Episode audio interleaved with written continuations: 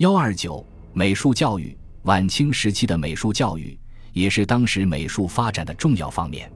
在清末，一批维新思想活跃的爱国志士要求变法图强，建议清政府废八股、兴学堂，实行教育改革。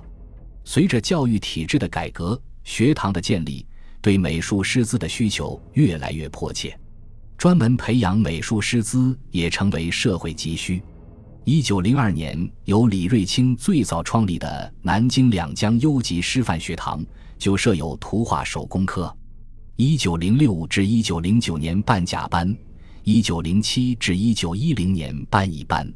吕凤子、江丹书均毕业于该校。之后，第一所私立美术学校——中西美术学校，在一九一一年由周湘创办。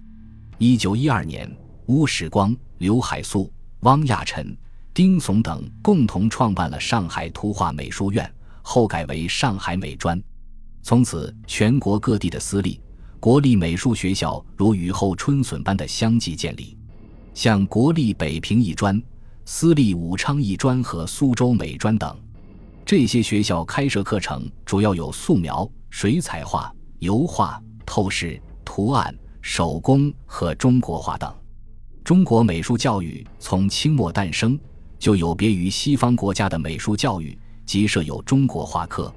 他坚持中西文化并举，实行的是中西美术教学并行的双轨制。一开始，中国美术教育就走着自己独特的发展模式。这些学校的建立，有力地促进了晚清美术的发展。晚清美术教育一方面在国内兴办，培养美术人才。另一方面，又选派留学生到美术发达国家去学习。较有影响的有李铁夫，1887年到英国学习，后又到美国。1905年，李叔同东渡日本学习油画，1910年毕业回国。李义士，1907年留学英国。吴法鼎，1911年去法国。